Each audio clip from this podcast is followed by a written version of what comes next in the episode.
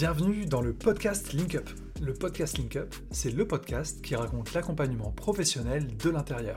Pour faire ça, on invite chaque mois des coachs et des professionnels de l'accompagnement. Ils et elles viennent nous parler de leur quotidien professionnel, de leur activité et de leur vie en général. Je vous laisse avec l'épisode du jour. Bonne écoute et à la prochaine.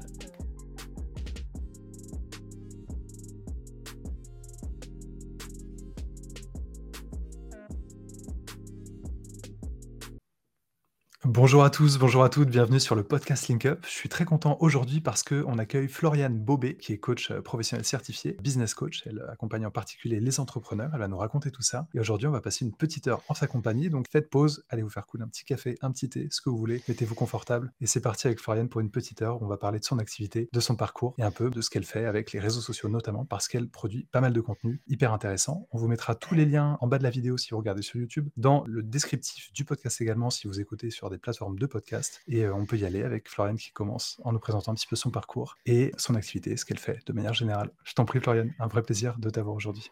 Super, merci. Bah écoute, moi aussi, je suis très contente d'être là aujourd'hui, d'autant que je garde un, un excellent souvenir de Link Up et que j'ai beaucoup de tendresse pour cette école euh, à laquelle je dois beaucoup. Donc, euh, super contente d'être là avec Link Up aujourd'hui.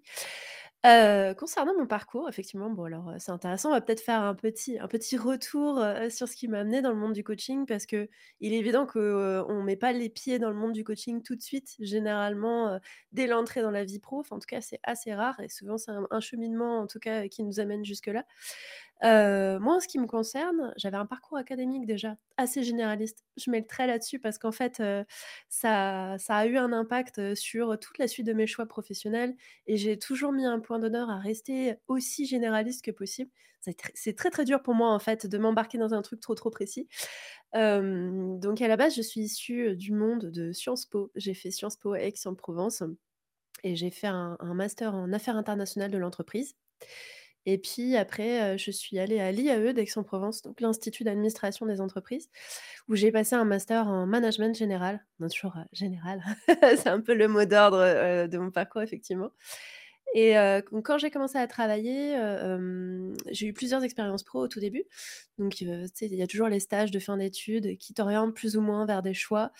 J'ai mis un pied dans le monde du recrutement, ça m'a pas plu du tout, c'était pas du tout fait pour moi.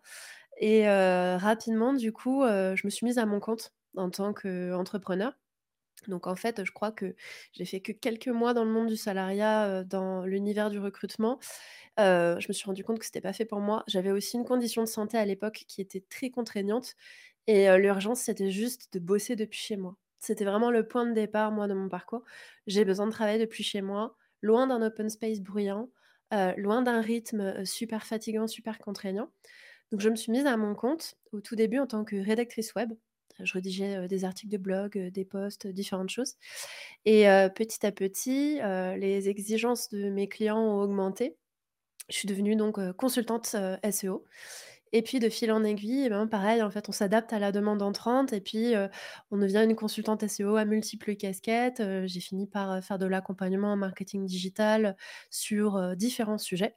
Donc j'ai développé une casquette, vachement large de temps en temps en remettant un pied dans le salariat, de temps en temps en revenant totalement à mon compte, jusqu'à devenir, coach professionnel donc au bout de 5 ans d'expérience à peu près.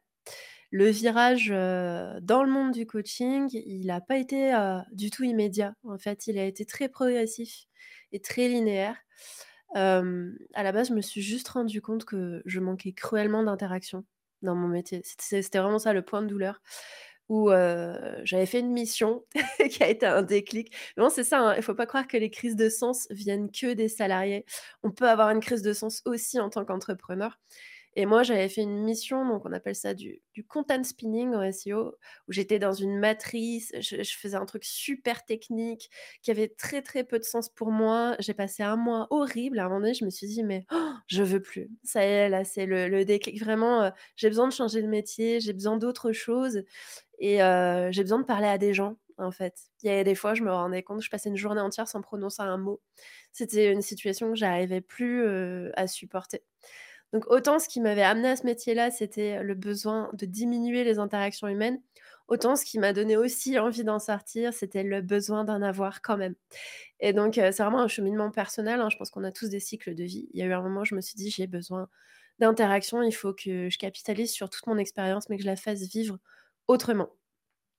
Et à partir du moment là où on a envie de changer de métier, on traverse tous ce moment très dur. On se dit: «Mais, qu'est-ce que je vais faire?» enfin, le champ des possibles est absolument énorme.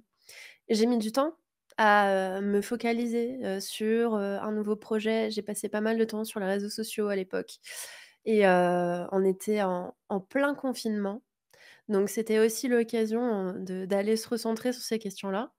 L'univers du coaching, a commencé à beaucoup, beaucoup émerger aussi à ce moment-là et j'ai commencé en fait à faire des premières petites missions de coaching sur des sujets qui me tenaient à cœur. Donc, à proposer d'accompagner des personnes gratuitement au tout début, sur des sujets, essentiellement de gestion des émotions au travail, parce que c'était quelque chose, qui me tenait vachement à cœur. Comment, est-ce qu'on peut éviter, d'aller, se se laisser trop déborder? Là, j'ai contacté certaines personnes que j'adorais sur Instagram. J'ai proposé des accompagnements totalement gratuits et et donc ça, c'était juste avant Link Up. Petit à petit, après, je me suis dit: «Bon, à un moment donné, comment je vais faire pour faire payer ces accompagnements-là?» parce que passer du gratuit au payant, ça reste un cap et j'ai vu qu'il me manquait quelque chose de super important, c'était, de la méthode, une posture, des outils de travail. Donc c'est à ce moment-là que j'ai commencé à me renseigner à fond pour avoir une formation vraiment sérieuse et surtout me distinguer de tout ce que je voyais sur Instagram parce que je voyais des trucs assez flippants chez les coachs. J'avais pas du tout envie d'être associée à ça. Donc heu, j'ai tapé, heu, formation, heu, coach, sérieuse sur Google, un truc je sais plus ce que j'ai tapé à l'époque, mais je suis tombée sur Link Up assez rapidement et je me suis décidée très vite. Je crois franchement entre le moment où j'ai découvert le site et le moment où j'ai postulé, il a dû s'écouler 3 jours j'ai je me suis greffée, en catastrophe à la dernière promo. On m'avait dit: «Bon, d'accord, tu rentres parce que tu as l'air motivée, hein, mais mais normalement on prend plus personne» et donc j'étais super contente. Ça m'a permis, permis vraiment de faire un vrai chemin et d'aller me distinguer de la masse parce que je sens qu'il y a quand même, il y a quand même un hiatus entre les coachs certifiés et ceux qui le sont pas, dans, la plupart des gens avec qui je discute. Voilà, c'était long, heu, comme, heu, comme description de mon parcours, mais voilà ce qui m'a amenée au, au monde du coaching et du coaching, professionnel. J'insiste là-dessus, du coup. C'était parfait, très clair, très synthétique et juste du coup pour recontextualiser, parce que tu me disais qu'en fait toi si je me trompe pas, tu es entré chez Link Up en 2020, Ouais. heu, dans la formation. Du coup déjà c'était une formation en distanciel si je me trompe pas? Parce que c'est le bah, c'était en plein covid, c'est le moment où on était passé en distanciel, si je si je me trompe pas? C'est ça, ouais, du coup ça a peut-être aidé aussi le fait de de te brancher sur une une formation comme ça au dernier moment, vraiment où tu t'es dit: «Bah allez let's go, c'est parti, heu, j'y vais quoi» et Ouais, totalement. mais et du coup si je me en fait si je calcule bien, ton ton activité précédente, heu, genre c'était 5 ans avant, c'est ça? Parce que tu l'as fait pendant 5 ans, Ouais. heu, expertise SEO et cetera et du coup c'était une époque où il y avait pas trop de où il y avait pas trop de distanciel finalement, enfin surtout que tu étais dans le recrutement juste avant et c'est ce qui te gênait. C'est juste pour recontex recontextualiser pour les gens qui écoutent parce que c'est vrai qu'aujourd'hui en fait on se dit: «Bah, le télétravail c'est un peu ça concerne un peu tout le monde», mais à l'époque c'était pas du tout le cas quoi. Il y a il y a 5-6 Ouais ans, c'est ça existait et pas du tout et c'était un vrai blocage pour toi du coup? Bah, justement, alors c'est marrant parce qu'à l'époque, hem, c'était effectivement les réactions que j'avais, beaucoup. Mais moi, j'ai toujours été en distanciel avec tous mes clients, donc je bossais j'étais à Aix-en-Provence à l'époque et heu, je crois que j'avais aucun client à Aix et que j'avais aucun client, heu, en présentiel. En fait, j'ai tout fait à distance dès le début. J'avais des clients qui étaient en Belgique, j'avais des clients, qui étaient, dans la région du Rhône, j'avais vraiment des clients super, étalés dans toute la France et quand j'ai été un peu salariée en agence, j'étais à mi-temps, chez eux et mes collègues étaient super intrigués. Ils me disaient: «Mais comment tu fais? Je comprends pas, tu les vois jamais tes clients?» et je leur disais: «Mais les gars, on n'a pas besoin de se voir en fait, vous vous rendez pas compte?» Pourquoi faire enfin, non mais c'est ça, j'étais là: «Mais quelle perte de temps!» enfin moi mes clients, heu, par mail, on est super efficace, on avance, heu, super vite dans les échanges asynchrones.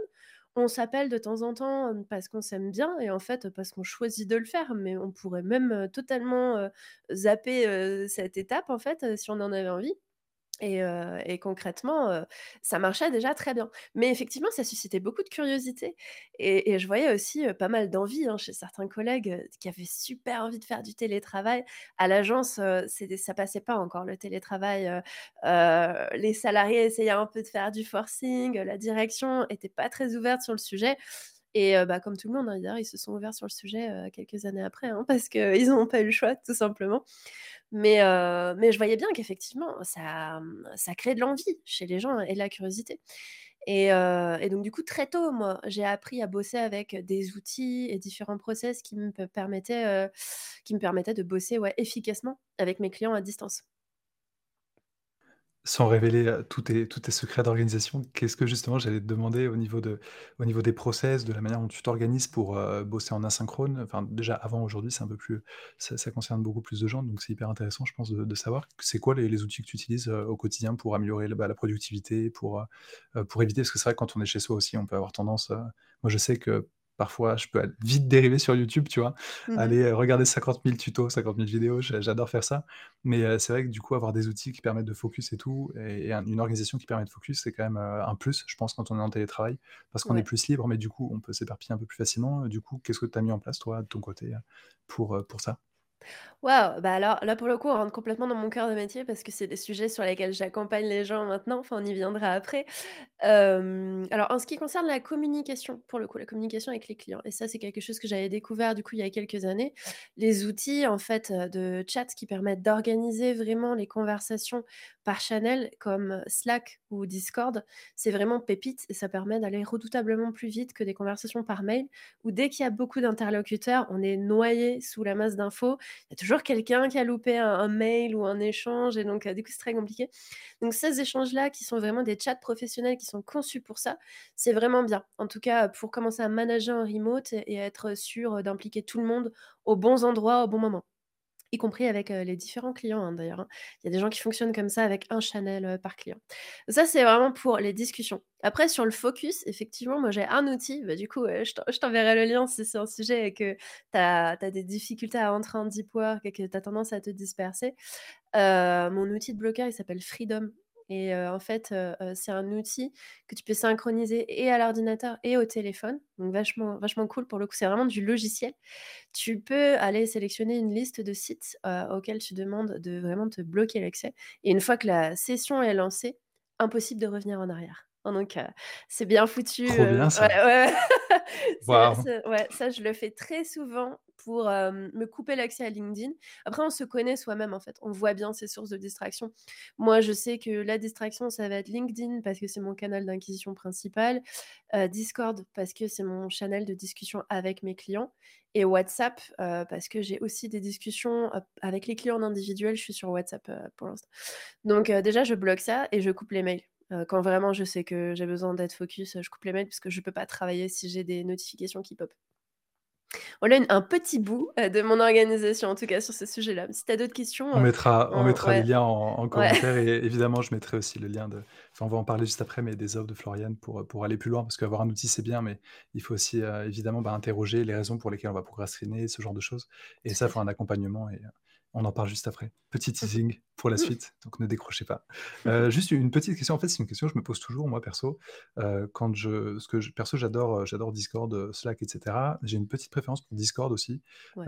Pourquoi, Discord au lieu de Slack, en fait? Parce que c'est assez similaire et voilà, une petite question de base. Bah, en fait, bah, c'est une bonne question. Pourquoi Discord au lieu que Slack? Je je, mmh, Slack, ah oui, c'est ça. Alors oui, oui, j'y viens, j'y viens. Slack, je me suis rendu compte que dans la version gratuite, heu, on avait les messages qui, heu, s'effaçaient assez rapidement et du coup, on perd un historique. Discord, dans sa version gratuite, heu, c'est monstrueux en termes la la capacité, en fait, dans l'historique qu'on peut avoir, c'est vraiment cool. Donc heu, je préfère Discord en grande partie pour cette raison et et aussi parce qu'en fait, je le trouve plus pro. D'une manière générale, je le trouve plus pro, plus facile, d'aller gérer l'interface, plus facile d'aller customiser. Pour le coup, j'ai pris un petit abonnement payant, ça me coûte que dalle. Alors, j'ai plus les prix en tête, mais c'est rien du tout, c'est risible et j'ai eu la possibilité d'aller faire mes petits emojis personnalisés pour avoir vraiment, les trucs liés à ma communauté. J'aime ça, en fait, j'ai vachement le souci du détail sur tout ce qui permet d'aller créer une expérience client plus plus et j'aime beaucoup. Ça a été aussi pour moi vachement facile sur Discord d'aller créer vraiment différentes catégories. Je sais pas jusqu'où, c'est fluide, là-dessus sur Slack. Moi j'ai, sur le bootcamp, j'ai des promos et je voulais avoir un espace interpromo pour que les gens se rencontrent, mais aussi des espaces vraiment dédiés à chaque promo pour pas que tout le monde se retrouve spammé. C'est-à-dire ceux qui ont fini, ils ont pas envie d'avoir, tous les messages de la suite, à propos des séances, du travail interséance et toutes les discussions de tout le monde.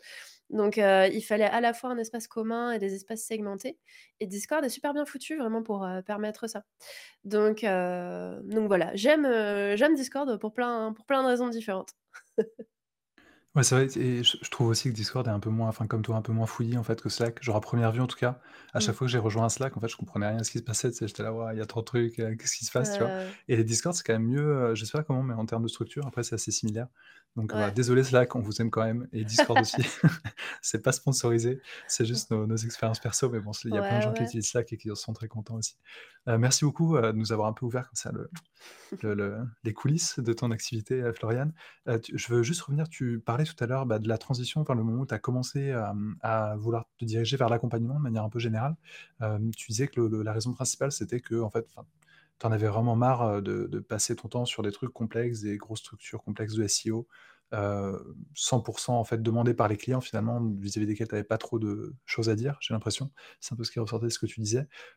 Et du coup, ça, c'était la motivation principale pour te diriger vers l'accompagnement et qu'est-ce qui a fait vraiment le enfin, pourquoi tu t'es dit: «Bah, vas-y, je vais aller, accompagner en fait des gens», sur quelles problématiques tu les as accompagnés et qu'est-ce qui fait finalement qu'au-delà du ras-le-bol, tu vois, avec ton activité d'avant, Qu'est-ce qui fait que tu t'es dit: «Bah, c'est peut-être l'accompagnement, en fait, qui me va pour moi», alors que peut-être que tu aurais pu, je sais pas, retourner salarié pour voir, heu, enfin, pour être en contact avec des gens, ce genre de choses? Il y avait plein de possibilités. Tu as Mmh. choisi celle-là. Est-ce que enfin, je sais pas si tu y as déjà réfléchi d'ailleurs, mais heu, est-ce que, heu, est-ce qu'on peut approfondir un tout petit peu avant de passer à à Ouais, l'activité? ouais, tout à fait. Ça me demande juste de me replonger dans l'époque parce que du coup, enfin, c'était il y a que 2 ans et demi, mais j'ai l'impression que c'était il y a carrément plus longtemps que ça. L'effet Covid, ça, c'est ouais, ouais, Moi, c'est pareil, En fait, c'est il s'est un gap, tellement de choses depuis, donc j'essaye juste de me remettre bien dans le mood. Donc je me remets à ce moment-là. Le métier le métier m'ennuyait. En fait, il y avait plein de raisons. Il y avait au tout début, il y avait une équipe avec laquelle j'adorais bosser. Vraiment, j'étais très attachée à ces gens-là. Mais le secteur, heu le secteur d'activité m'intéressait plus. Donc déjà, eux, je les ai prévenus, ai dit: «Les gars, je vous aide à gérer la transition, mais juste laissez-moi partir, en fait, j'en peux plus». C'était vraiment, j'avais besoin d'arrêter. Après, petit à petit, j'ai travaillé un peu avec, d'autres clients, mais vraiment, c'était pareil, le métier, je traînais les pieds sur le métier, vraiment. Heu et du coup, je commençais à identifier ce que j'aimais toujours dans le métier et ce que j'aimais plus. Donc heu, ce que j'aimais toujours, en fait, je me suis rendu compte, c'était juste le rapport humain. Heu, les dernières missions que j'ai eues vraiment qui étaient en lien avec les métiers du SEO, c'était, au sein d'une, d'une agence qui fonctionne un peu en mode freelancing et en fait, je me suis retrouvée à manager plusieurs, rédacteurs en remote. C'était ça que j'adorais. J'aimais, le management, j'aimais accompagner, j'aimais la relation humaine, j'ai, eu à gérer aussi, pas mal de relations clients. J'aimais ça, j'aimais le conseil, j'aimais l'accompagnement. En fait, je me suis rendu compte que, j'en pouvais plus, de gérer les aspects, les plus opérationnels, les plus stratégiques et que j'avais vraiment besoin d'avoir de plus en plus de liens avec le client. Donc je me suis rendu compte qu'il fallait que je trouve juste quelque chose, que je module tout ça, tout en faisant levier sur mon expérience, hein, parce que, j'aime tout ce que j'ai appris et je pense que j'ai vraiment beaucoup apporté à mes clients. Mais mais il fallait que je transforme, en fait, cette partie de mon métier pour la rendre de plus en plus humaine. Et après tout le reste, franchement, ça a pas été linéaire du tout. À partir du moment où j'ai été coach, je me suis lancée au tout début en me disant: «Bon, il faut trouver un axe différenciant et heu et que je trouve vraiment une manière d'accompagner les gens sur un sujet qui me convient, qui signifie quelque chose pour moi et sur lequel, heu, bah, j'ai un minimum d'expérience».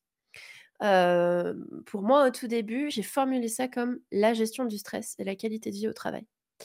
En fait, c'est toujours un petit peu la verticale qui accompagne mes accompagnements, mais je la formule plus du tout de cette manière-là. Heu, je parlais beaucoup de gestion du stress. J'ai parlé de ça pendant très longtemps. Comment est-ce qu'on accompagne ses émotions? Comment est-ce qu'on s'écoute? Comment est-ce qu'on évite de se pousser toujours plus? Comment est-ce qu'on évite de, tomber dans la course à la reconnaissance éternelle? Et à la base, du coup, j'avais un discours à la fois à destination des dirigeants d'entreprise et des managers. C'était vraiment ça pour moi, je m'étais dit: «Je vais aider les dirigeants et les managers et je veux agir au top, au niveau du top management de l'entreprise pour que ça se répercute, au niveau inférieur, sur la qualité au travail, des salariés, du du reste des salariés». Le problème, c'est que déjà, on est beaucoup à être sur ce créneau-là. qu'en termes de légitimité, il y avait des personnes bien plus légitimes que moi, qui avaient un discours beaucoup plus construit sur le sujet et même si j'avais beaucoup, beaucoup de choses à dire, je me suis rendu compte que c'était pas là que j'étais la plus pertinente. Heu, je m'expliquais en déroulant petit à petit parce que vraiment le cheminement vers mon nouveau positionnement et mon positionnement construit tel qu'il est aujourd'hui, ça a pris du temps.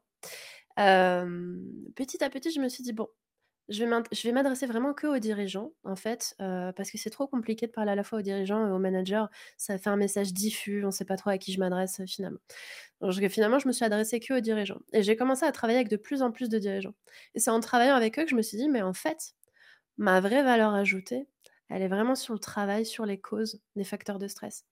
Les causes des facteurs de stress du dirigeant, de l'entrepreneur d'une manière générale, elles sont certes émotionnelles, elles sont certes liées au mindset, à l'état d'esprit d'une manière générale, mais elles sont quand même beaucoup liées aux aspects du développement de l'entreprise, de la répartition de la charge de travail, à des aspects en fait, vraiment pratico-pratiques, à la fois stratégiques, à la fois organisationnels, opérationnels, des aspects, aussi, de management évidemment, mais, je me rendais compte en fait que plus le temps passait, plus j'avais vraiment de la valeur ajoutée en travaillant sur les causes et en aidant, mon coaché à se mettre en action pour, aller, aménager en fait, son quotidien.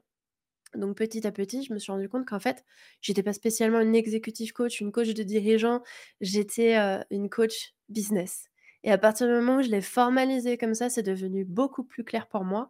Je me suis dit: «Ah OK, en fait vraiment, j'aide mes coachés à construire des bases solides pour leur business, à structurer leur business et plus on avance, plus on trouve en fait le métalangage qui correspond vraiment à ce qu'on fait.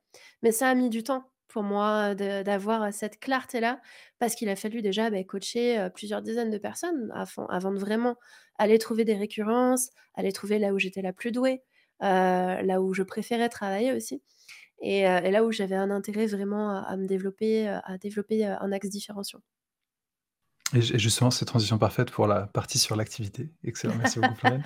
Et mais justement sur le sur le justement, hem, bah, ce cheminement que qui, heu, a abouti aujourd'hui à ton positionnement qui est assez clair et du coup, enfin sur sur ton site, on en parlera juste après, mais, heu, tu, ton le le titre, je veux dire, que tu mets en avant, c'est business coach pour les entrepreneurs et les dirigeants.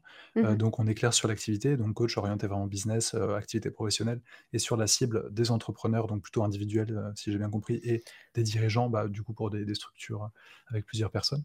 Donc il y a vraiment les 2 et et juste enfin pour aboutir à ça, donc tu dis, bah, il y a évidemment l'expérience, le fait que petit à petit tu as commencé à raffiner ce, heu, vis-à-vis de quoi tu te sentais à l'aise, heu, les gens que tu attirais aussi peut-être aussi le type de client que tu allais attirer Ouais, et ce que tu aimais faire. Heu, est-ce qu'il y a d'autres choses qui t'ont, qui t'ont aidé, qui t'ont accompagné justement dans, dans ce cheminement au-delà de la formation, coaching elle-même, hein? Parce que ça évidemment c'est ce qui te fait entrer dans le métier.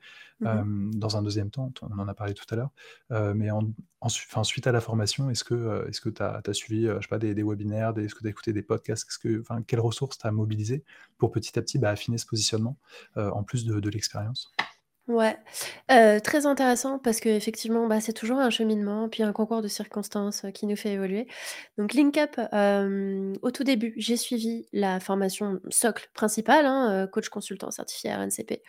Dès que j'ai pu, mmh, heu, dès que Link-Up a récupéré la certif, heu, CPF FPP d'ailleurs, en fait, j'attendais, hein, très honnêtement, heu, j'ai pris la spécialisation qui me plaisait beaucoup, donc en gestion du stress, heu, prévention des RPS et donc du coup, je crois que ça, c'était à 1 an d'intervalle, en fait. Donc j'ai eu ma certification principale, en janvier suivant, j'ai pris direct, cette spé spécialisation-là, pardon, qui m'a donné quand même, à la fois des outils de travail et vraiment, des axes, intéressants pour commencer à, progresser vers ce cheminement.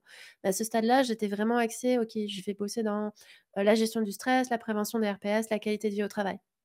Et il y avait un aspect beaucoup plus corporate dans ma tête qui, petit à petit, en fait, a été écarté parce que, bah, les opportunités ne se sont pas présentées là.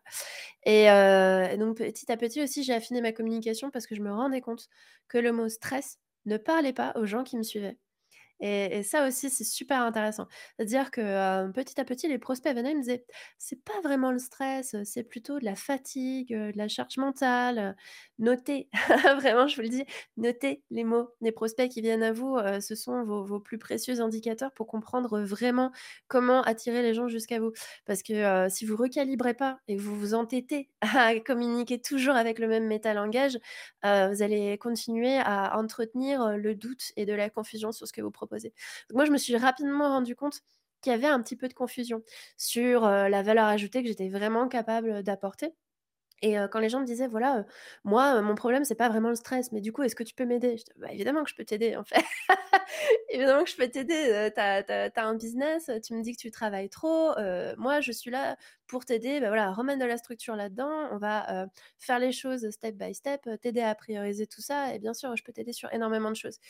Donc hem, donc il y a eu ça, vraiment le discours de mes clients qui m'a aidé à progresser petit à petit et entre cette formation gestion du stress et mon nouveau positionnement, j'ai aussi fait une, autre formation, hem, toujours avec une coach professionnelle. Là, pour le coup, on n'est pas sur une formation, heu, où il y a une certification reconnue par l'État, mais, heu, elle est certifiante aussi, par, l'organisme qui la délivre. Ça s'appelle le Money Profile.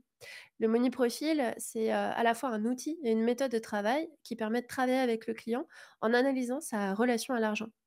Et ça, en business coaching, c'est super précieux parce qu'on se rend compte que la relation à l'argent nous donne énormément d'indicateurs pour comprendre des choses qui vont pas. Heu, c'est-à-dire, des choses qui vont pas dans les relations clients, les relations fournisseurs, dans la gestion financière de l'entreprise, heu, dans la structuration des offres, dans plein de choses, en fait. Vraiment, heu, le money profile va nous permettre, un début d'accompagnement, d'aller pointer du doigt tout ce qui a besoin d'être travaillé pour nous faire gagner un temps considérable par la suite. Et donc, pour le coup, cette certification-là a, totalement précisé, affiner mon positionnement et à, heu, aussi contribuer à asseoir ma légitimité de business coach. C'est récent. On mettra du coup tous les liens, tu tu je crois que je l'ai aussi, mais on mettra je mettrai le lien, heu, tu me l'enverras au cas où, Mmh heu, dans la description et heu, sous la vidéo YouTube également. Je juste une question sur le money profit avant de de passer sur, l'autre question que j'avais. Le, au niveau du du, heu, du rapport à l'argent, est-ce que du coup il est plus, il est plus déterminant quand tu vas accompagner des des solopreneurs, que quand tu vas accompagner des dirigeants de de structures avec des salariés ou c'est vraiment, c'est aussi déterminant dans l'un et l'autre cas? Franchement, heu, les 2 parce que alors, hem, on fait fait pas passer le même, on fait toujours passer 2 diagnostics, le perso et le business et heu, donc pour le solo, on a un questionnaire différent du dirigeant. Parce que le dirigeant, il a des problématiques supplémentaires. On va y introduire les relations avec les associés, par exemple. Super déterminant le rapport à l'argent dans les relations qu'on peut avoir avec les associés et on va très vite se rendre compte si, il y a manque de compatibilité en début d'association. Il faut jouer carte sur table et il faut aller aplatir tout ça pour être sûr que l'association se passe bien. Donc dirigeant super important, mais le solo aussi en fait, pour des raisons différentes en fait, généralement. Le solo, il va souvent avoir plus de blocages pour aller se développer. Ça va être, ça va être plus observable au niveau de sa politique de prix, par exemple. On va avoir, mmh, peut-être, une peur du manque un peu plus palpable pour le solo. Des freins en fait qui vont être différents. Parce que le profil dirigeant, il est souvent plus conquérant que, le profil du solo. Pas toujours, hein, c'est vraiment une tendance générale, hein, que je dis et en fait, les 2 sont aussi intéressants l'un que l'autre. C'est juste qu'on va pas axer l'accompagnement sur les mêmes choses, en fait. Et et si si je me trompe pas, tout à l'heure, je regardais un peu, heu, je regardais un peu le bootcamp, hem, dont on va parler tout à l'heure. Heu, il y a l'un des modules, enfin une partie du bootcamp où justement ça va parler de, heu, du pricing en fait. Quel en tant que solopreneur en tout cas, parce qu'il s'adresse particulièrement des solopreneurs le bootcamp. Ouais. De le pricing et comment, bah, justement on on fixe un prix et comment, heu, faut pas se laisser freiner par nos conceptions et juste proposer un prix bas parce que, heu, on vient de commencer ou ce genre de choses. Non, il faut aussi, enfin tu mets ça en avant et je trouve ça hyper in intéressant en fait, lié à ce que tu disais. Ouais, c'est une grosse partie du bootcamp. En fait, Mmh. heu, c'est probablement la plus importante. On passe beaucoup de temps là-dessus, enfin, c'est le deuxième module où vraiment on rentre dans la construction d'une offre, la définition du pricing et je fournis un outil qui permet d'aller restructurer entièrement le business model et d'aller calculer sa rentabilité horaire réelle. C'est-à-dire pas le taux horaire vendu au client, mais ce qu'on gagne vraiment par heure en fonction du temps passé sur telle ou telle, mission et donc du coup ça, ça permet d'avoir une vision beaucoup plus réaliste, de sa vraie rentabilité et de se rendre compte que, ben, finalement, on est souvent très, très loin d'être aussi rentable que ce qu'on imagine.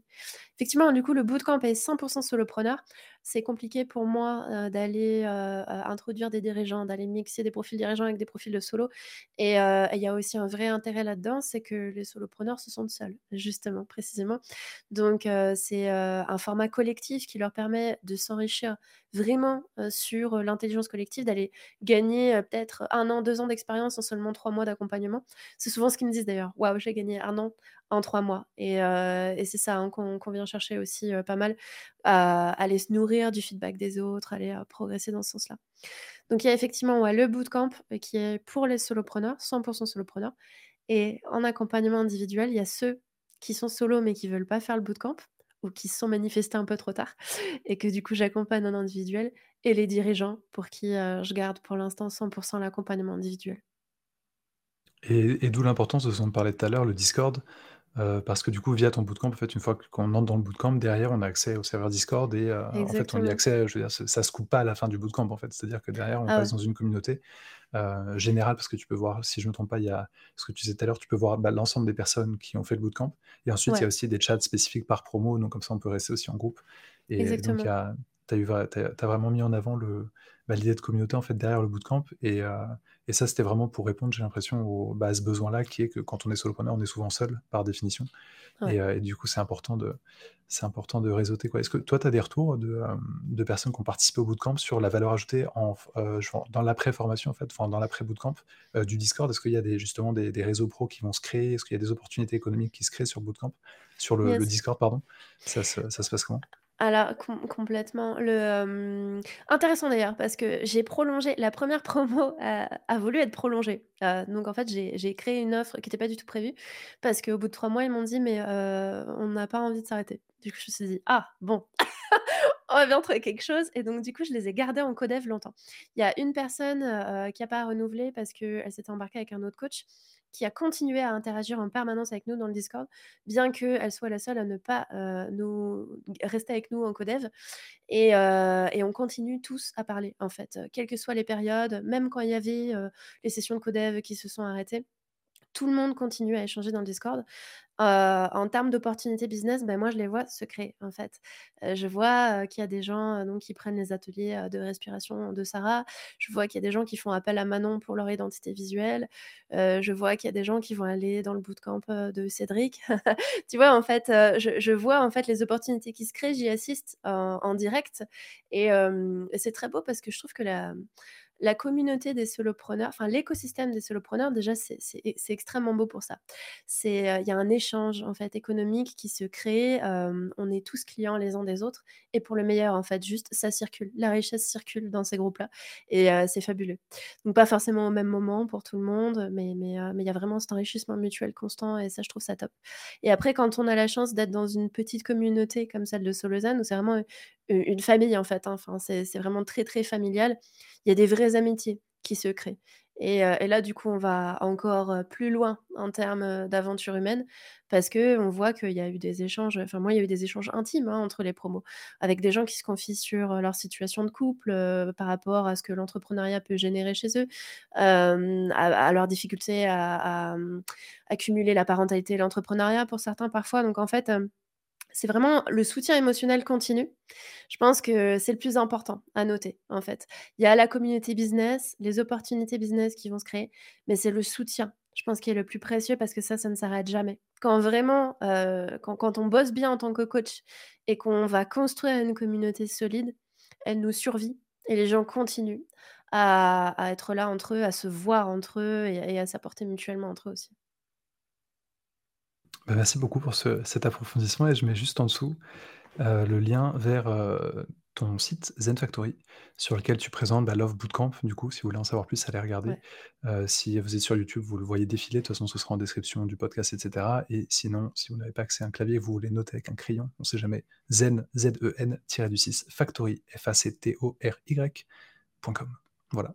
Super, je te Il y remercie. a toutes les il y a toutes les infos, heu, le bootcamp et l'accompagnement individuel. Je voulais juste revenir sur le on parlait de stress tout à l'heure et je trouve Ouais. que les retours que tu donnais vis-à-vis de ce que les les clients et les prospects te te disaient est hyper intéressant parce que souvent, en fait, on dit que le stress, heu, on confond stress et et risques psychosociaux, RPS et on Mmh dit: «Bah, le stress, c'est un risque psychosocial», mais en fait, non, c'est un un symptôme, en fait, de risque psychosocial et du coup, on est stressé parce qu'on a de la charge mentale, on est stressé parce qu'on croule sous, heu, les mails, on est stressé, voilà et Mmh du coup, mmh. c'est hyper intéressant que tu dises: «Bah, en fait, les gens, c'est pas le stress qu'ils voient directement, mais c'est justement les causes du stress, en fait et je trouve que c'est hyper important d'aller chercher ça et et du coup, ça, tu l'as tu tu t'en es rendu compte vraiment en voyant que, genre, ton positionnement en tant que spécialiste de gestion du stress, genre, parlait pas trop aux aux prospects parce que derrière, eux, ce qui les intéressait, c'était les causes, finalement, ça. Ouais, complètement. En fait, heu, même il y a des trucs et ça c'est très bon signe.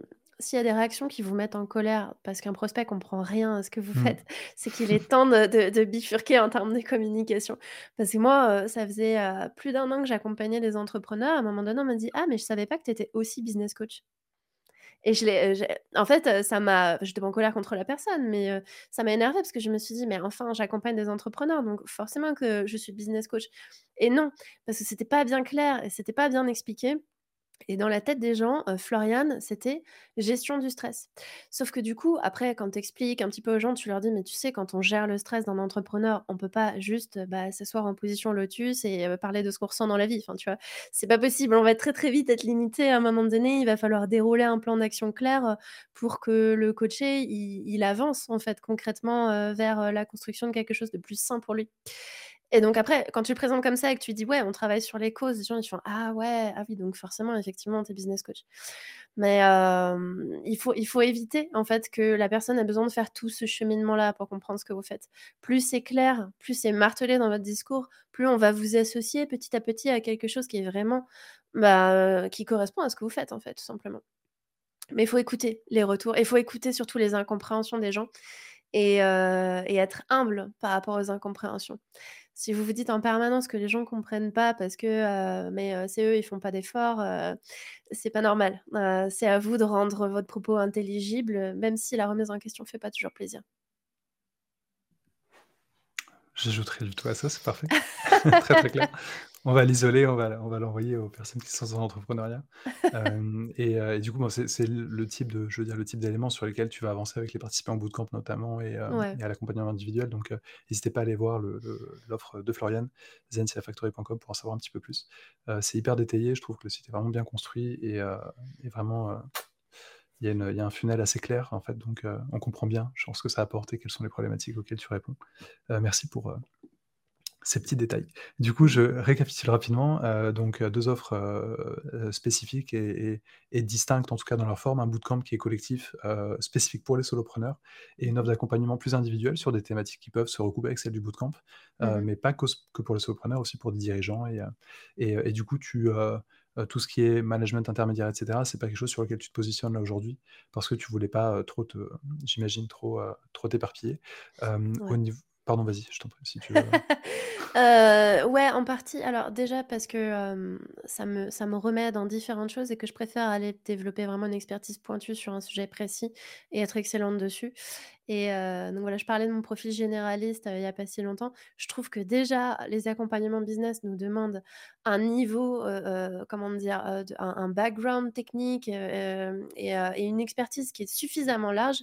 Donc si on commence à, en plus, aller sur tous les niveaux de management intermédiaire, qu'on va vraiment dans les détails, du management, de proximité, enfin ce que j'appelle management de proximité, en fait, c'est le manager, heu, qui va être en contact au contact direct des collaborateurs. Ça fait trop de choses, en fait. Ça fait trop de choses, ça fait trop d'interventions, trop de dispersion et heu, je préfère vraiment, du coup, avoir une offre, heu, très claire qui est à disposition donc des entrepreneurs, qu'ils soient solos, qu'ils soient dirigeants. Les dirigeants, je travaille avec des dirigeants de TPE. Heu, passé un certain nombre de salariés, j'estime qu'il y a d'autres personnes qui sont plus pertinentes que moi. Donc heu, même avec les dirigeants, en fait, j'adresse des problèmes qui sont assez précis. Le dirigeant qui est en prise de posture, qui a du mal à vraiment embrasser son rôle, heu, de dirigeant, que ce que tu as pu vivre d'ailleurs, il y a pas très longtemps. Donc voilà, comment est-ce que, je prends ma posture? Comment est-ce que je prends ma place? Hem, quelle relation est-ce que j'ai envie d'aller construire avec mes salariés? Quel dirigeant j'ai envie d'être, en fait? Quelles, heu, valeurs j'ai envie de transmettre dans ma boîte? On a des moments clés de la prise de posture de dirigeant. Il va y avoir aussi, bah, le dirigeant de TPE qui est sur ses premières embauches. Comment est-ce que je gère vraiment bien l'onboarding des nouveaux arrivants? Comment, est-ce que, je fais en sorte que ces gens-là, ils restent et construisent, le pilier de la boîte avec moi? Donc donc voilà, c'est des sujets, assez spécifiques, où voilà, vraiment je vais accompagner le dirigeant de TPE sur des sujets, des moments de la vie de l'entreprise qui vont souvent être assez précis. Ou en tout cas aller les aider à améliorer leur process, des choses bien précises. Sur, les solos, c'est plus vaste et en fait, j'accompagne plus de solos que de dirigeants, hein, d'une manière générale. Mais j'aime les 2. Je prends du plaisir d'une manière différente. Merci beaucoup et et du coup pour, ceux et celles qui nous écoutent, ce à quoi fait référence Floriane, c'est, un épisode de son podcast dans lequel, bah, elle m'a invité et du coup c'était un vrai plaisir d'y être et donc on a parlé un peu de mon expérience de de dirigeant. Du coup, si vous voulez aller voir, je mettrai le lien aussi en commentaire. C'est un peu de l'auto-promo qui n'est pas de l'auto-promo, parce que c'est ta promo, mais je suis dedans quand même. Donc il y a il y a 2 épisodes sur YouTube pour l'instant et il y a également, hem, d'autres épisodes qui sont dispo, heu, au format audio. Je vous Mmh mh. mettrai tous les liens dans les descriptions. Super. Heu Non, mais c'était un échange typiquement vachement intéressant, en fait, heu, Mmh. sur, heu, comment je vis ma 1re expérience de dirigeant. C'est pas qu'une question d'aventure entrepreneuriale et c'est pour ça que le le la posture du dirigeant est différente de celle de l'entrepreneur et du solo entrepreneur. Là, on vraiment on on on prend les commandes d'une boîte, quoi, c'est autre chose. Ouais, non, complètement, en termes d'écosystème et tout, il y a il y a il y a Mmh. une complexité différente, en tout cas, des problématiques différentes et c'est assez, assez distinct. En tout cas, je trouve que le le la manière dont tu spécifies un peu tes, entre guillemets, «personas», mais en tout cas les personnes que tu vas accompagner est hyper intéressante et je pense enfin, vraiment, si vous nous écoutez que vous vous projetez dans le métier de coach ou que vous êtes en cours de formation en coaching à Link-Up ou ailleurs, heu, c'est vraiment un conseil hyper précieux. Hem, essayez pas d'accompagner tout le monde, heu, pour toutes les problématiques. C'est important de développer une expertise, de se spécialiser, heu, pour, hem, bah, pour, voilà, développer une expertise et avoir un positionnement clair, en fait, au niveau du marché, c'est hyper important et je pense c'est l'une des leçons qu'on peut tirer de l'échange, avec toi, Floriane.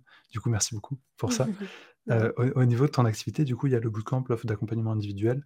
Tu disais que tu accompagnais plus plus de solopreneurs quand même que de dirigeants. Vis-à-vis de bootcamp et accompagnement individuel, ça ça se structure à peu près comment ton activité? Est-ce que l'un prend le pas sur l'autre? Est-ce que, est-ce que c'est 50-50? Heu, si c'est pas indiscret, bien sûr? Ouais, ouais, non, bah, en fait, ça dépend beaucoup des moments de l'année. Là, Mmh. c'est-à-dire, tu vois, j'ai été, vachement occupée sur la 1re partie de l'année. J'ai pris très peu de personnes en individuel c'était totalement volontaire. Donc j'ai été assez focus sur le bootcamp. Sachant que, du coup, bah, là, j'ai la promo 2 du bootcamp, la promo 1 que j'ai poursui enfin, que j'ai prolongée en co-dev. Donc heu, je suis beaucoup, beaucoup sur l'accompagnement collectif en ce moment. Je crois que j'ai, heu, 5-6 personnes en individuel. Heu, ce qui est déjà pas mal, en fait, hein, si tu mets tout bout à bout, heu, 5-6 personnes en individuel plus 2 groupes différents en collectif, plus toute la création de contenu et toute la partie, liée à la gestion de l'entreprise. Voilà, heu, j'attends, heu, de doucement terminer la promo actuelle du bootcamp avant d'aller reconvertir d'autres nouvelles personnes en individuel. Je gère surtout le flux de clients en fonction de ce qui est gérable et heu, comme le bootcamp, j'aime vraiment être focus sur, heu, les clients. C'est une promo de 12 là, quand même, tu vois, la 2e promo. Ça prend du temps, heu, j'ai surtout envie d'offrir un suivi vraiment de qualité. Donc j'ai fait exprès de pas prendre trop de personnes là, sur, heu, Q1. Heu, par contre, Q2, ça va être, beaucoup, beaucoup plus, développé sur, les accompagnements individuels et je pense que je peux arriver jusqu'à un roulement entre 10 et 15 clients en individuel. En en plus du bootcamp, tu veux dire?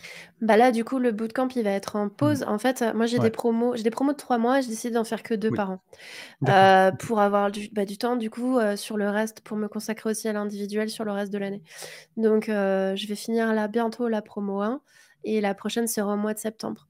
Donc d'ici là, assez full focus sur de l'individuel ou sur d'autres produits digitaux qui vont me permettre d'aller me développer un peu différemment. Mais je fais rentrer, en tout cas, plus de personnes sur l'individuel sur la période et c'est plus malin de le faire comme ça aussi parce que ça permet d'aller gérer l'été de manière un peu plus, comment dire? Plus adaptative et plus flexible. Tu peux pas vendre de l'accompagnement de groupe en été. C'est pas très malin de faire ça. Ouais, parce que les gens vont partir en vacances, ne pas partir en vacances. C'est vrai que si c'est individuel, tu peux, bah, au pire décaler un petit rendez-vous, c'est pas il y a moins de il y a Exactement. moins de gestion, quoi. Ouais, ouais, tout à fait. Malin, c'est vrai. Faut faut pas faut pas oublier ce genre de choses, surtout que les gens, en général, enfin, il y a beaucoup de gens qui ont des enfants. Soit les gens, Et oui. j'imagine, que tu accompagnes, heu, parce que c'est des adultes, du coup, ils ont des chances d'avoir des enfants et heu, c'est vrai que, du coup, l'été, c'est toujours un moment un peu, moi, je connais pas ça perso, je sais pas, mais un non, non, peu j'ai, pas d'enfant non plus, mais je suis très sensible, heu, au sujet parce que je vois bien, heu, que, hem, on n'entreprend pas pareil en ayant un Mmh. enfant ou heu, en ayant un enfant ou en n'en ayant pas, et encore plus quand on en a plusieurs.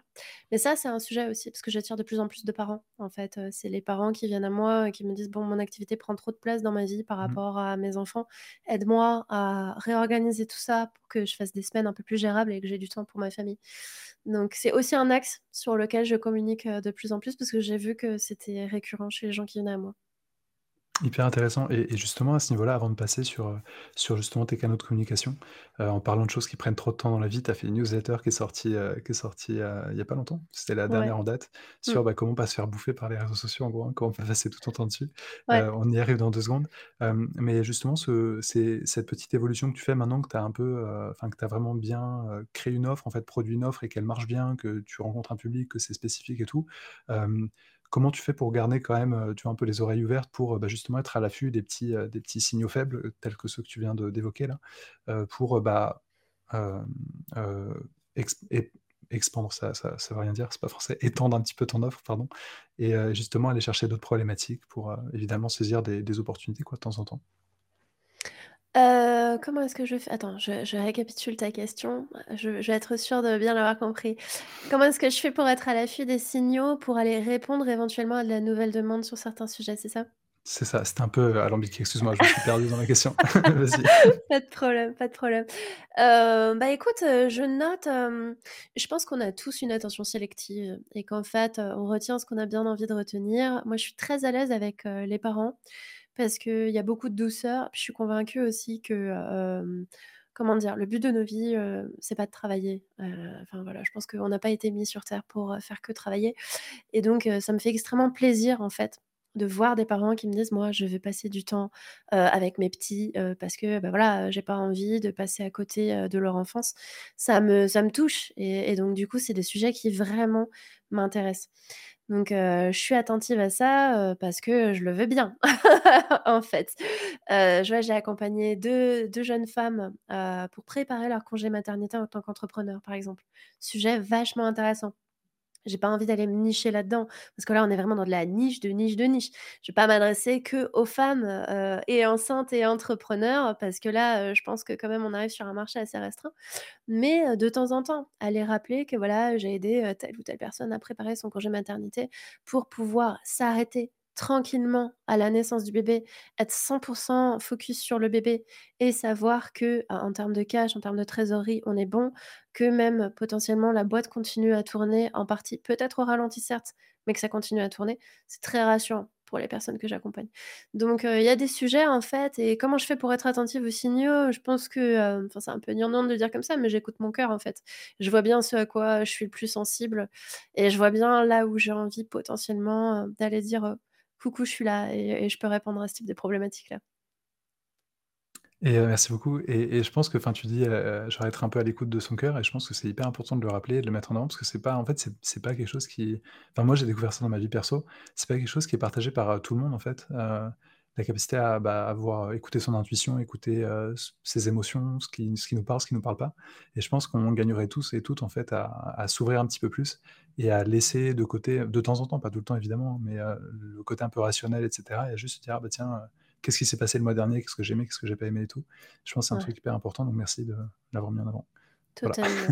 Mais ça, en fait, c'est récurrent et moi, je suis vraiment, enfin, plus le temps passe, plus j'aime mon métier, plus je suis passionnée et plus je suis très proche aussi de ce que je ressens, de comment je vis mes semaines et et j'ajuste très souvent. Je dis: «Bon, OK, bon, ça, j'ai aimé, ça, j'ai pas aimé» et j'adapte mon activité. Enfin, en fait, en 2 ans, mon activité, elle s'est métamorphosée et tous les 6 mois, j'ai mis en place des changements.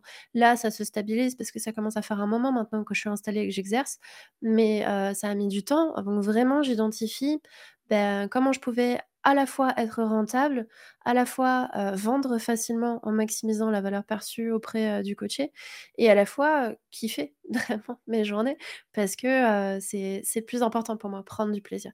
Tant que je prends du plaisir, je peux je peux faire des semaines, plus ou moins chargées. Il y a de l'enthousiasme, il y a de la vie, il y a du dynamisme et en fait, j'ai une relation avec mes clients que peu de personnes ont, très honnêtement et en fait, heu, chaque jour est une fête et heu, les meilleures journées que je passe, c'est celles où je coach. C'est une belle, heu, une belle phrase à mettre en emphase ça aussi. Merci beaucoup Floriane pour tous ces éléments. Du coup, bah, c'est parfait parce que, heu, tu parlais de choses que tu aimes, de choses, voilà que tu que tu mets en avant et cetera et donc tu as une newsletter une newsletter pardon, qui s'appelle la newsletter Debunk. On mettra tous les liens et sinon ça se trouve en exergue sur ton profil LinkedIn également. On Ouais. mettra le lien aussi, et la dernière newsle newsletter pardon, tu parlais de ton rapport en fait aux réseaux sociaux, sachant que c'est pas un rapport qui est anodin parce que, on parlait de LinkedIn tout à l'heure, mais LinkedIn c'est l'un de tes canaux d'acquisition. Tu nous diras si c'est le principal ou pas d'ailleurs, mais c'est Oui, quand même une partie ouais, une importante de ta vie pro, Ouais. hem et dans ta newsletter, moi, ça m'a un peu frappé parce que tu disais, heu heu, qu'en fait, LinkedIn, tu as vraiment du mal et c'est vraiment un truc, faut limite, tu te fais violence, en fait, pour y être et du coup, tu as été obligé très vite de mettre en place des choses qui te permettent, bah, de produire de manière, de manière pérenne, en fait, dans le temps, sans que ce soit négatif pour ta vie et pour toi, Mmh et tu parles aussi de de rapport aux écrans et cetera, de plein de choses que tu mets en place dans ta vie pour éviter ça.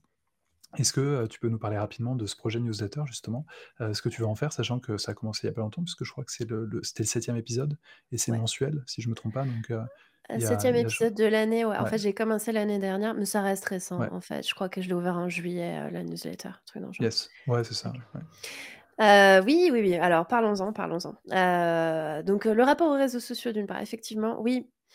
LinkedIn et moi, comment dire? C'est-à-dire, c'est un peu, c'est un peu je t'aime, moi non plus. C'est-à-dire, heu, il y a des choses que j'adore il y a des fois où vraiment, heu, je prends du plaisir, heu, je m'éclate, je rigole beaucoup. Enfin, en fait, je suis quelqu'un qui aime rire et j'ai besoin de rire et j'utilise les réseaux sociaux, du coup, pour m'éclater, pour aller tisser du lien avec les gens. Et il y a toujours en fait, un côté négatif à tout ça, hein. C'est-à-dire, bah, pour se nourrir, aller trouver des idées de contenu, déjà, faut consommer. Et être consommateur de contenu, heu, je trouve que, heu, c'est pas agréable d'être à la fois consommateur et créateur. En fait, on essaye de se nourrir, on est un peu, heu, victime en fait, heu, du feed et on se retrouve à scroller parfois des heures, des heures. Enfin moi, il y a des fois où je scrolle, je me dis: «Mais oh, qu'est-ce que c'est nul en ce moment!» enfin et et quand on est un peu dans ce mood-là et qu'on se dit: «Oh là là, c'est nul, oh là là, c'est nul», et il y a des fois vraiment je me dis: «Mais en fait, j'ai des périodes où je trouve tout le monde stupide». Quand quand je tombe dans ces moments-là, je me dis: «OK, je passe trop de temps dessus, vraiment, je passe trop de temps». Donc il faut couper, on s'éloigne un peu et je diminue le rythme de publication. Je vais trouver mes sources d'inspiration, heu, ailleurs, en dehors, heu, des réseaux et et je pars un peu sur des techniques un peu plus, ex nihilo, on va dire. En tous les cas, je m'inspire plus de ce qui est présent parce que, parce que ça m'énerve trop et que et que j'arrive plus à trouver quoi que ce soit d'inspirant. Après effectivement dans ce que j'aime pas, c'est, la partie introvertie de moi qui est sur les réseaux sociaux, qui va, heu, du coup estimer qu'il y a trop d'interactions. Et en fait, j'en reviens un peu, tu vois, à ce que j'expliquais, heu, hem, il y a eu des moments où j'avais trop d'interactions, j'ai fui les interactions dans ma vie et des moments où j'étais en recherche d'interactions. Et je pense que je suis un peu j'oscille sur ce spectre de l'introversion, de l'extraversion, où j'essaye d'aller trouver le niveau d'interaction qui me convient par jour. Sauf que sur les réseaux sociaux, c'est très difficile d'être en maîtrise de tout ça. Parce qu'il y a des fois, tu as très peu d'interactions, ton post, heu, il va, susciter quelques réactions et il y a des fois, sur un malentendu, tu vas partir viral, tu vas faire, des centaines de likes et au bout d'un moment, les les interactions que tu vas recevoir sont plus ou moins plaisantes. Et et ça, heu, tu peux pas, hem, tu peux pas être en maîtrise, en fait, heu, de ça. Donc il y a des fois où le bruit ambiant, je l'ai trouvé insupportable et je suis toujours, hein, d'ailleurs, hein, encore en train de de jouer subtilement avec cet équilibre pour aller correctement doser ma présence et surtout qu'elle m'affecte pas émotionnellement.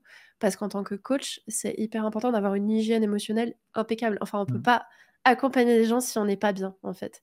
Donc c'est vraiment important, en fait, de prendre particulièrement soin de soi là-dessus. Ah, je suis complètement d'accord et et vis-à-vis de LinkedIn, j'ai même envie de dire, tu vois, même quand le contenu est intéressant et bon, il y a un moment, en fait, on sature, tu vois? Moi, Ah parfois, je veux dire, je scrolle et tout, je me dis: «Ah, c'est intéressant et tout», mais en fait, ça me saoule, tu vois? Je Ouais, j'en j'en ouais. peux plus, quoi. C'est c'est pas possible et du coup, c'est vrai que j'ai des périodes où genre j'ouvre LinkedIn, mais juste que pour publier et éventuellement commenter, tu vois? Du coup, après, je me sens mal parce que je me dis: «Ah, je participe, je fais je joue pas le jeu et tout», tu vois? Mais il y a un moment, ouais. il faut faut aussi respecter sa santé mentale et et Ah, c'est c'est hyper clair. important. Et et Ouais. voilà. Mais mais du coup, heu, tu disais que c'était ton c'est ton canal d'acquisition principal LinkedIn, heu, tu as un gros compte LinkedIn quand même, je crois que tu es dans les enfin, tu t'approches les 20 K quand même, abonnés? Ouais, je crois que je suis à peu ça près à 18 000, un truc dans le genre. Ouais, donc ça arrive bientôt. On on croise et et tu publies beaucoup, c'est d'ailleurs hyper intéressant, donc allez suivre, Florian sur, sur LinkedIn. Ton dernier post, c'était sur l'humour d'ailleurs, tu en parlais un petit peu tout à l'heure en tant que filtre client, je trouvais ça super cool et heu, hyper intéressant. Hem, mais du coup, comment t comment tu t'es tu as été amené en fait à utiliser LinkedIn comme canal d'acquisition et comment tu as fait pour, heu, bah, pour que ça marche en fait, heu, finalement, en tant que tel? Ouais, vraie question. Hem, alors moi LinkedIn, j'avais déjà un en fait, heu, je suis une ancienne, hein, ça se voit pas, mais parce que du haut de mon jeune âge, en fait, heu, moi comme je suis entrepreneur depuis quelques années maintenant, Heu, donc ça fait 7 ans que j'entreprends, 5 ans dans le marketing digital et puis un peu plus de 2 ans en tant que coach et au tout début, c'était LinkedIn qui m'avait propulsée déjà dans mon précédent métier. Sauf que le LinkedIn de l'époque, heu, il était encore plus puissant que le LinkedIn d'aujourd'hui si on se mettait à publier. Heu, j'avais publié un ou 2 posts et à un moment donné, j'ai dit: «Heu, coucou, je lance ma carrière de rédactrice web». Super pompeux comme manière de le dire, mais bon, heu, autant, heu, gonfler le truc quand tu vas chercher tes premiers clients. J'avais fait un post, je sais pas combien il avait fait de vues, mais je sais pas, il avait fait peut-être une trentaine de likes j'avais été directement contactée Et donc à l'époque, je m'étais dit: «Waouh, il est vraiment puissant ce réseau». C'est aussi un réseau que j'avais utilisé dans mes tout dans mes tout débuts en tant que recruteuse parce que, je l'ai dit vite fait, hein, mais j'ai bossé un petit peu dans le recrutement, même si ça m'a pas plu. Je voyais bien en fait que tout se passait par là et donc j'ai été sensibilisée assez tôt à l'utilisation des réseaux. Après je l'ai délaissé pendant très longtemps.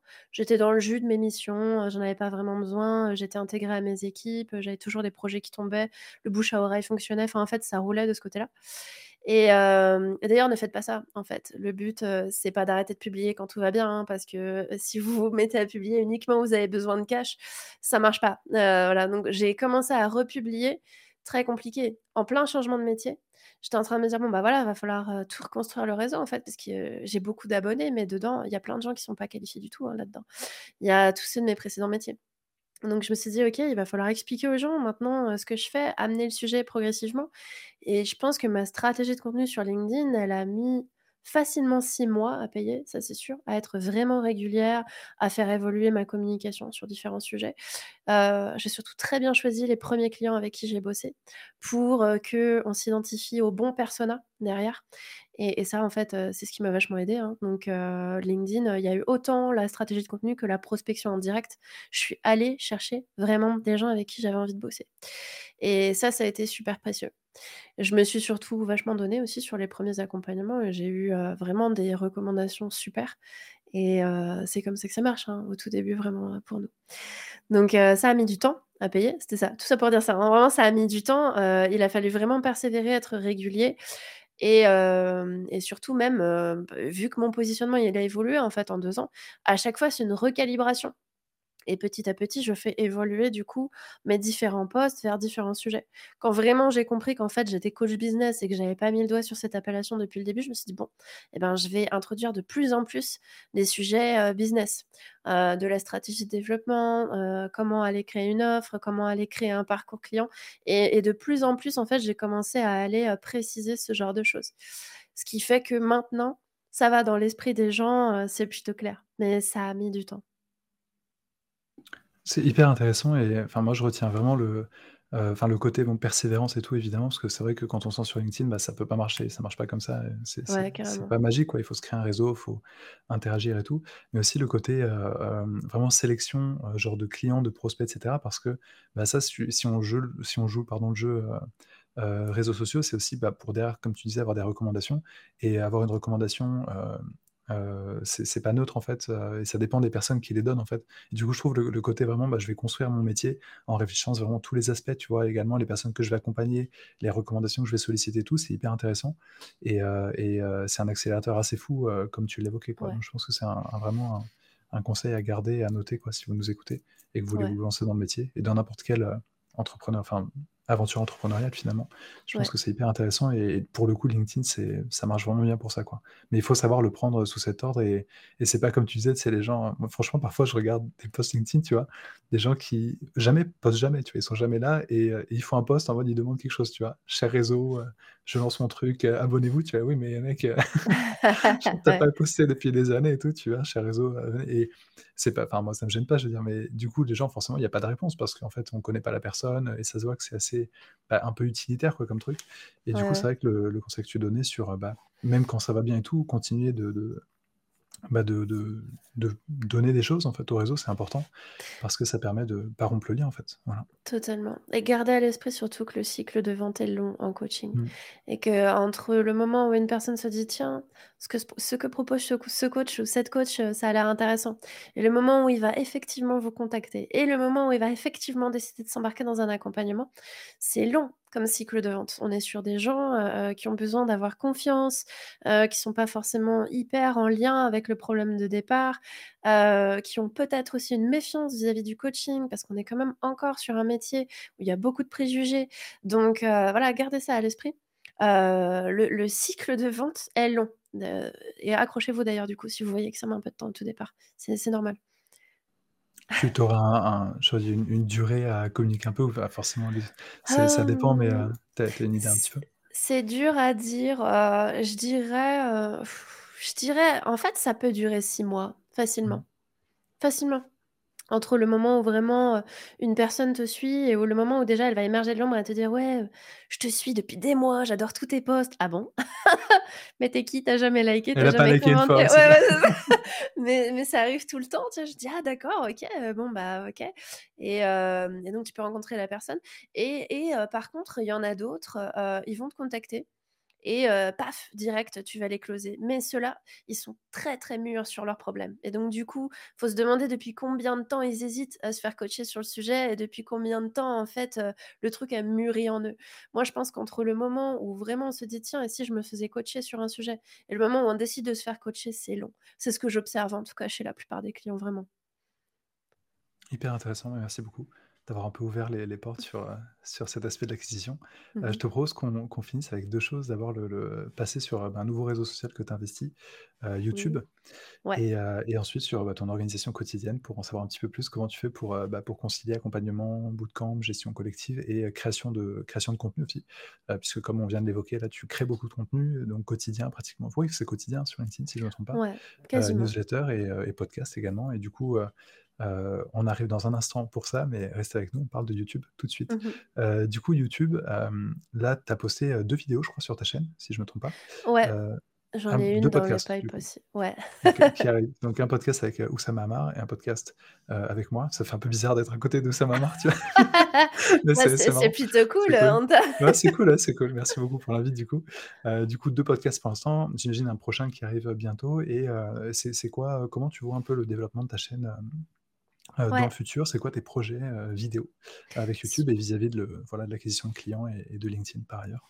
C'est top. Bah, donc, heureusement que j'ai réfléchi au sujet il y a pas très longtemps parce qu'effectivement, heu, enfin, YouTube, c'est un réseau très difficile à aller développer et pourtant j'adore parce que c'est très qualitatif et surtout on va tisser un lien qui est vraiment très particulier avec les personnes qui nous écoutent parce qu'il y a l'image, il y a le son, enfin, on est en face d'une personne, on n'est pas juste en face d'un vulgaire pavé écrit, heu, où, heu, il faut deviner le ton, la voix, enfin voilà. Donc j'adore le lien Comment est-ce que je vois les choses moi sur YouTube? J'ai envie de continuer à développer le podcast à cœur ouvert. Donc le podcast à cœur ouvert, en gros, pour expliquer aux gens, je reçois un entrepreneur et on est sur une interview, mais vraiment c'est un échange en fait. C'est comme une discussion comme on a là, heu et principalement axé sur les difficultés qu'on rencontre dans l'entrepreneuriat. En fait, heu, je questionne un petit peu les gens sur, l'envers du décor, sur ce qui a été le moins facile pour eux, pour qu'on aille un petit peu au-delà, du côté, heu, paillettes des réseaux sociaux et du côté d'ailleurs je trouve assez insupportable sur LinkedIn, hein. Heu, en tout cas, c'est en train de le devenir. Heu, voilà, heu, le fameux, ouais, le salariat, c'est pas bien, l'entrepreneuriat, c'est la vie, être entrepreneur, c'est la liberté, c'est le rêve. Bon, à un moment donné, effectivement, il faut aller un petit peu au-delà de tout ça une fois qu'on a terminé, ce que j'appelle la lune de miel entrepreneuriale et à un moment donné, on arrive dans la vraie vie de l'entrepreneuriat où, on va parler un petit peu, ah bah, des vraies difficultés et des galères qu'on surmonte. Ça permet, à la fois d'aller rassurer les gens sur le fait qu'ils sont pas seuls, d'aller déculpabiliser tout le monde un bon coup là-dessus et puis d'aller fournir des clés, en fait, concrètes en face des difficultés. Parce que si on, parle jamais, de ces difficultés-là, on les met sous le tapis et on laisse, pas mal de personnes finalement un peu, sur le carreau par rapport à ce type de difficultés-là. Donc il y a ce podcast que j'aime beaucoup, auquel je tiens beaucoup j'ai envie d'aller, développer beaucoup plus de contenu sur, toute la partie qui va permettre de comprendre l'intérêt de l'accompagnement money profil. Donc du contenu qui va être très lié à la relation à l'argent d'une manière générale et je vais aller développer les lives, solo zen au maximum, pour aller mettre en avant une personne du bootcamp, heu, le plus régulièrement possible. Ça va être des échanges où c'est moi qui vais interviewer mes bootcampers et heu, je vais leur demander de parler de leur expertise, heu, expliquer un peu ce qu'ils font. Là, vraiment, on va être sur la présentation d'un métier, et le quotidien du solopreneur, qui exerce ce métier et ça va être tout aussi intéressant. Très, très cool. Ça donne envie en tout cas et au niveau des des lives solo zen, est-ce que tu réfléchis aussi, bah, du coup à les à à faire de la republication, je veux dire en les compartimentant, en faisant des shorts, heu, en faisant d'autres vidéos, heu, J'aimerais bien, ouais, j'aimerais bien. Là, en fait, après, heu, c'est on est rendu juste dans des questions de budget mmh, parce que, heu, mine de rien, bon, même si ça marche bien pour moi, je suis quand même toute seule et j'ai commencé à travailler avec un monteur que je salue d'ailleurs, heu, Yoann, qui fait un boulot absolument formidable. Heu, mais évidemment, heu, bah, heu, tout ça représente un budget quand même. Donc il faut que j'aille bien calculer le nombre de vidéos que je peux me permettre de poster par mois et le travail, en short parce que, faire des shorts, c'est joli, mais en fait, s'il y a pas le montage qui va avec, ça sert absolument à rien, je trouve. Il faut avoir le bon sous-titrage, le bon dynamisme, qui va bien et oui, c'est un projet reste juste à savoir dans quelle proportion en fonction du budget que je pourrais me permettre d'y mettre. Et et actuellement, si c'est pas indiscret encore une fois, n'hésite pas à me dire, heu, le au niveau du montage par exemple du du des podcasts là, des 2 podcasts que tu as publiés, qui sont d'ailleurs hyper bien montés franchement, heu, le résultat est fou. Heu, c'est c'est quoi à peu près le budget pour une vidéo? C'est ça d'1 heure à peu près, qui est pas trop cutée pour le coup, parce que c'est un podcast, mais qui quand même a les cuts au bon moment et tout? Alors, heu, ça dépend pas mal, heu, en fait, heu, tu vois, j'ai pas j'ai pas travaillé avec la même personne pour, Oussama et toi et donc le montage, de mon tout 1er épisode a coûté beaucoup moins cher, mais il y a aussi énorme enfin, il y a beaucoup, beaucoup moins de travail de montage. Tu l'as vu, tu vois l'épisode avec toi, il y a vraiment un travail qui a été fait sur le son, un habillage au niveau de la charte graphique, des animations, des sous-titres, tu vois? Ça pop. Donc sur, cette vidéo-là, vu qu'il y avait aussi toute la charte graphique derrière et que c'est la 1re vidéo, c'était 500 € pour, heu, voilà donc heu, il y avait un peu plus d'une journée de travail en fait, heu, sur cette vidéo pour lui, parce que c'est la toute 1re aussi. Après, heu, je vais pouvoir réaliser des économies d'échelle aussi maintenant que je travaille avec cette personne et puis on va fonctionner, heu, sur le long terme. Mais heu, moi je voulais surtout voir en fait, si j'accrochais vraiment avec, le travail et c'est le cas donc je suis très contente. Il y a une 2e vidéo du coup qui va être, publiée, qui est un live que j'ai fait avec, Sandrine Ricci, donc qui est ma coach Money Profil et qui anime les lives Money Profil et là j'étais la coach, qui a animé sur ce sujet-là et le montage est fou! J'ai trop hâte d'aller poster la vidéo, c'est super. Ici, on est sur une vidéo du coup, heu, de 30 minutes, c'est un peu différent. Voilà pour YouTube et après, heu, du coup, tu m'avais posé la question pour la newsletter sur la façon dont je voyais les choses. Oui. Différent, parce que là, il y a pas de budget pour moi à mettre et en fait, c'est juste une question de temps et du coup, on va arriver, heu, vers la question que tu m'as posée tout à l'heure. Je suis désolée, ouais, je suis vachement longue, je donne trop de détails. C'est Hem parfait, franchement, c'est super. la newsletter, en fait, je me suis développée par miracle. Je sais pas trop par quel miracle, là, je suis à peu près, heu, 1000 inscrits à la à la base mail. J'aimerais progresser au maximum et je vais rester sur Substack, qui est ce logiciel-là, qui permet d'aller progresser rapidement parce qu'on bénéficie du réseau Substack pour grossir. En termes de rythme de publication, je pense que sur la newsletter, je suis à peu près à toutes les 3 semaines, heu, voire même, heu, 1 fois par mois. Enfin, j'ai été, heu, assez, flemmarde là-dessus. C'est vraiment le truc que je fais quand j'ai la motive, l'inspi, l'envie et il faut que ce soit parfait, en fait. J'ai fait le pari d'être que sur des formats ultra qualitatifs et je me dis: «Bon, bah, tant qu'à faire, vu que les gens, ils aiment pas trop être spammés de mails, autant envoyer une bonne patate et envoyer un mail super qualitatif qu'ils seront super contents de recevoir». En plus, moi, je suis pas régulière du tout, donc il y a des fois, c'est: «Oh, Floriane est de retour!» donc bon, je vous dis pas forcément d'aller suivre cette stratégie, mais pour l'instant, c'est celle qui me convient et celle qui m'a permis de tenir avec autant, heu, de créations de contenu différentes. La newsletter, j'ai pas été trop exigeante avec moi-même, mais vais je vais intensifier le rythme parce que j'ai vraiment envie de la faire grossir et que ça devienne quelque chose de beaucoup plus fort. YouTube, je vais aussi intensifier et comme vous l'avez compris, du coup, il y a à la fois le podcast, mais aussi la réutilisation des formats live qui vont me permettre d'aller gagner du temps quand même, au moins sur la création de contenu. Et et donc heu, LinkedIn, heu, LinkedIn, qui est, quasiment tous les matins ou presque. Alors maintenant la question c'est comment est-ce que je fais pour avoir le temps de gérer tout ça? Parce que c'est une question que tu m'as posée sur l'organisation. Tout à fait, ouais, ouais. Donc ton activité du coup, de coach, Ouais. de de coach business et newsletter, YouTube, LinkedIn Tout à fait. et heu et voilà. Alors, pour, heu heu, rendre tout ça gérable, j'ai pratiquement arrêté de poster sur LinkedIn le lundi. Le lundi, pour moi, c'est une journée où je crée au maximum. Heu, donc voilà, c'est un temps que je me laisse au maximum, soit pour aller trouver des idées pour LinkedIn, soit pour aller trouver des idées pour ma newsletter. Enfin, c'est, heu, vraiment un créneau que je consacre le plus possible à la création de contenu et heu, sauf exception, je prends pas de rendez-vous. J'en ai quelques-uns, mais c'est, des petits et j'évite vraiment d'aller caler des grosses plages de rendez-vous clients le lundi parce que, c'est vraiment des plages que je ménage pour ma créativité. Pareil pour le vendredi. Le vendredi matin, pour moi, j'ai le bootcamp. J'ai besoin d'aller, heu, vraiment focus mon énergie au maximum là-dessus. Donc heu, je me lève tard, heu, je commence, à mon heure locale, je commence les sessions à 11:00 et je fais pratiquement rien avant. Peut-être de temps en temps, je balance mon post du matin, sur LinkedIn. Aucune tâche trop compliquée avant et le vendredi après-midi, donc je m'occupe de tous mes clients. Le vendredi après-midi, c'est je m'occupe de mes bootcampers. Heu, je leur explique ce qui va se passer en interséance. J'envoie un message généralement à tous mes coachés individuels pour aller maintenir le lien en interséance et sur le reste, c'est de la créativité, des idées. J'écoute des podcasts, je me nourris en fait, voilà, pour vraiment trouver mes idées. Le reste de la semaine, donc mardi, mercredi, jeudi, c'est assez orienté rendez-vous client et heu, sur tout ce qui n'est pas consacré aux rendez-vous clients, création de contenu également. Donc, heu, il y a mes posts LinkedIn que je continue à faire et heu, il va y avoir les idées que je vais trouver, pour mes lives, pour mes vidéos et pour tout le reste. Donc voilà, globalement, j'essaie en tout cas d'aller concentrer les rendez-vous clients en individuel les mardis, mercredis, jeudis. Le vendredi, je prends pas de rendez-vous en individuel ou presque et c'est comme ça que je m'en sors pour aller gérer mon énergie au maximum. J'ai fait ce truc aussi qui m'aide énormément à me sentir un peu plus en forme. Heu, je ne prends plus de rendez-vous, enfin, je fais en sorte qu'en termes de rendez-vous, ma journée soit terminée à 18:00 grand max, grand, grand max, mais plutôt 17:00 en fait, heu, j'essaye.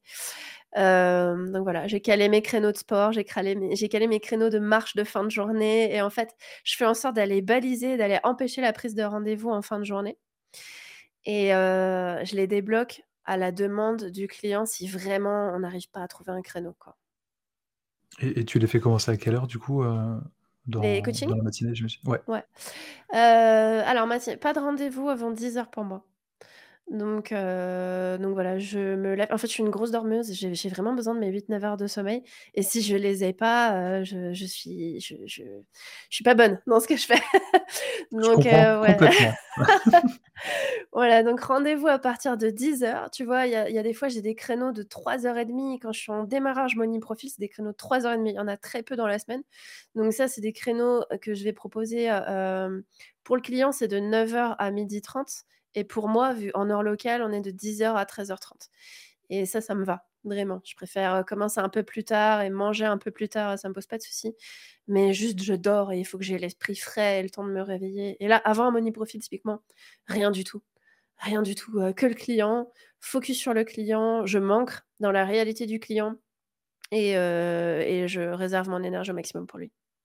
Et tu as des techniques particulières pour, justement cette activité d'ancrage pré, Heu, des activités particulières, alors, heu, j'aime beaucoup respirer. Ça, je le faisais beaucoup. J'en ai moins besoin qu'avant parce que je m'ancre beaucoup plus facilement et puis, heu, enfin, c'est pas pour me la péter, mais je suis devenue douée aussi.